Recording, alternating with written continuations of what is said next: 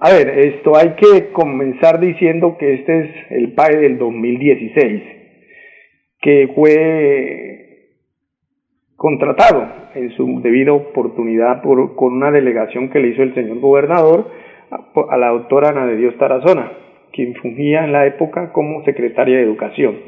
Esto era para los 83 municipios que no son certificados por el departamento, entonces eso los cubre el departamento. Los otros 14 municipios de los 87 de Santander están certificados y, cada alcaldía contrata directamente. A ver, por el valor de más de 23 mil millones de pesos. Según la Fiscalía, en su momento le dictaron medida de aseguramiento, recuerdan a la señora Ana de Dios Tarazona en su calidad de secretaria de Educación. Igualmente estuvo detenido el señor Germán Trujillo Manrique, el contratista del de la época, quien además devolvió más de dos mil millones de pesos. En estos momentos, ante todo este recaudo probatorio, la Fiscalía le va a citarlo a una imputación de, de cargos para ver si acepta o no estos presuntos delitos. Hay que tener en cuenta y hacer claridad que son bastantes delitos, entre ellos, por ejemplo, falsedad ideológica en documento público y privado, peculado por apropiación y contratos sin cumplimiento de los requisitos legales. Por esa calidad de, de delito, seguramente el señor fiscal, que es en este momento el que acusa, el que llama y el juez decidirá, seguramente le va a solicitar, después de que él haga la imputación de cargos en la segunda audiencia, seguramente lo, va, le va a solicitar al juez medida de aseguramiento. Y hay que tener en cuenta que en estos momentos el señor es gobernador, goza del cargo de director ejecutivo de la Federación de Departamentos, es decir, sigue, sigue siendo un particular que ejerce funciones públicas, dado que administra recursos públicos porque cada departamento eh, entrega a esta federación determinados recursos. Yo creo que la situación, pues, de acuerdo al informe de la Fiscalía, es bastante complicada para nuestro exgobernador, Alfonso. Ahora, una cosa, ¿por qué si él cometió estos presuntos delitos, lo atiende la Fiscalía y no la Corte? Porque en estos momentos él ya no es aforado yo recuerdo que cuando el fiscal que conocía el caso aquí en Bucaramanga y que solicitó la medida de aseguramiento contra la secretaria de Educación, a de Dios Tarazona, el doctor Germán Peñalosa Bueno, creo que era el fiscal, sí. No le puso, no le pudo solicitar la imputación de cargos porque en ese momento desempeñaba el cargo de, de gobernador. Este en estos momentos ya no lo es, ya no es aforado, entonces lo coge la justicia ordinaria. Estos procesos van por la ley 906, es decir, eh, imputa el ente investigador, en este caso Fiscalía, y resuelve las solicitudes de la, de la misma, la resuelve el señor juez. Y, y, uno no entiende a veces por qué si a la cárcel fue la Secretaría de Educación y otro funcionario de la Secretaría de Educación y no dicen que el ordenador del gasto, el que dirige, el que, el, el que menciona, el responsable, es en este caso los gobernadores y los alcaldes. ¿Por qué se salvó, cree usted? Bueno, eh, me, me, señala que podía ser porque el fiscal no, tiene, no tenía en ese momento la jurisdicción, la tenía la corte.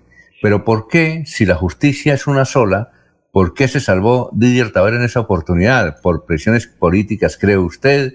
¿Por el hecho de ser gobernador y tener poder? ¿Por qué cree usted que se salvó de ir a la cárcel?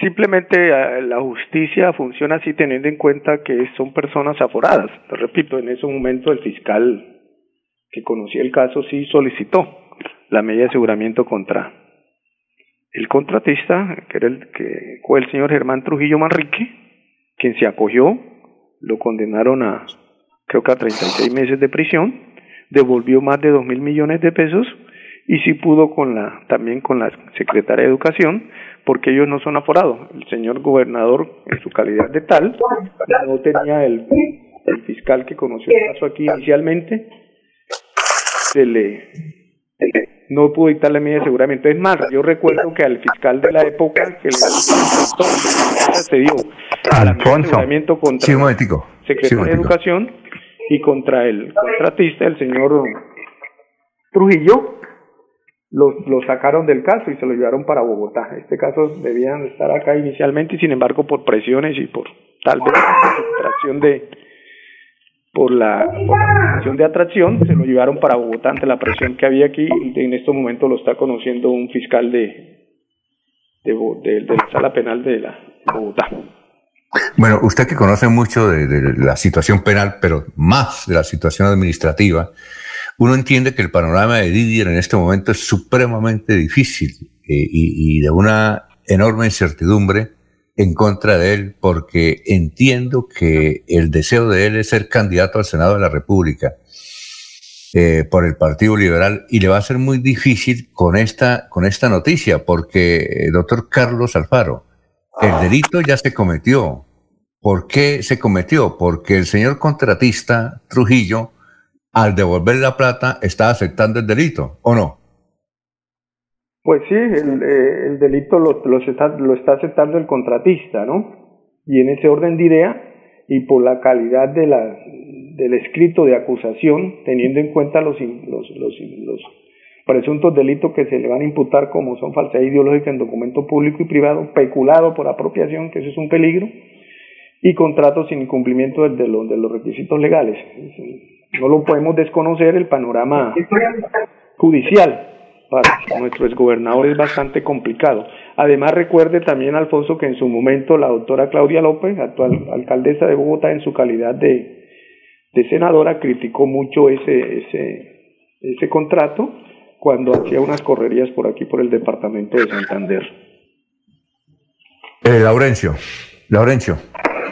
Doctor Carlos Alfaro Font Doctor Carlos Alfaro Fonseca. Eso, Fonseca. no hay que, con el segundo apellido. Pero, doctor, eh, la que firmó el contrato del PAE del momento fue la señora secretaria de Educación eh, y de alguna manera, pues el gobernador delegó en ella. Pero lo que está ocurriendo ahorita es que por no estar eh, vigilando, por no haber hecho los controles adecuados al contrato, porque es que la gente dice fue que el señor el gobernador se llevó el dinero. ¿No es así o cómo es la situación? A ver, lo que pasa es lo siguiente, como ya les expliqué, en su momento no se le pudo imputar cargos a, al gobernador. Él delegó, ya de conformidad a la ley 640, en cabeza de la secretaria de Educación, Ana de Dios Tarazona, para que firmara ese contrato. Pero que no se nos olvide algo, hay una famosa frase que, que ha hecho carrera en los penalistas, que se delegan funciones más no responsabilidades. Y los santanderianos, en el caso nuestro, elegimos fue al doctor Didier Taver Amado, nunca elegimos a la, a la, a la doctora Ana de Dios Tarazona. Y a pesar de que los gobernadores tienen sus secretarios, ¿sí? Y le delegan en ellos de, de, determinadas funciones, no nos podemos olvidar que él debe ser vigilante, él debe conservar una tutela sobre sus funcionarios de conformidad con esa delegación que le hacen.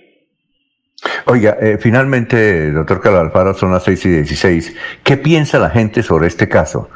Eh, pues con todo el respeto que se merece Didier Tavera, porque se merece respeto, porque por ahora lo están investigando, ya mucha gente lo está condenando, pero ¿qué piensa la gente? Que ahí en ese contrato que se repartió, pues él tenía que saber a quién se lo iban a dar, y la gente piensa que recibió plata la Secretaría de Educación o que recibió plata el, el, el, que el segundo al mando de la Secretaría de Educación, que también fue a la cárcel, y que obviamente la mayor parte la recibió Didier Tavera. Eso es lo que piensa la gente, ¿o no, doctor Carlos Alfaro?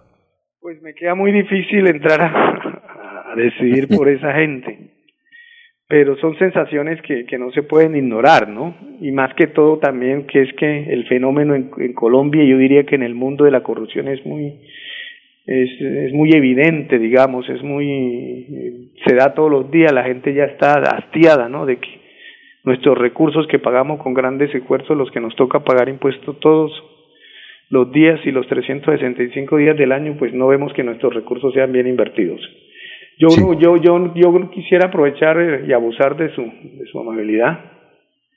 Ayer pasó algo, para mí algo muy lindo y es que el doctor Fer, eh, la Procuraduría General de la Nación en cabeza del doctor Fernando Carrillo, eh, que está en su campaña a la presidencia de la República, ayer la juez 11 administrativa oral del circuito de Bucaramanga me dio la razón y hemos salvado de la elección del doctor Marlon Gonzalo Bautista Bendaño, personero del municipio de Cepita.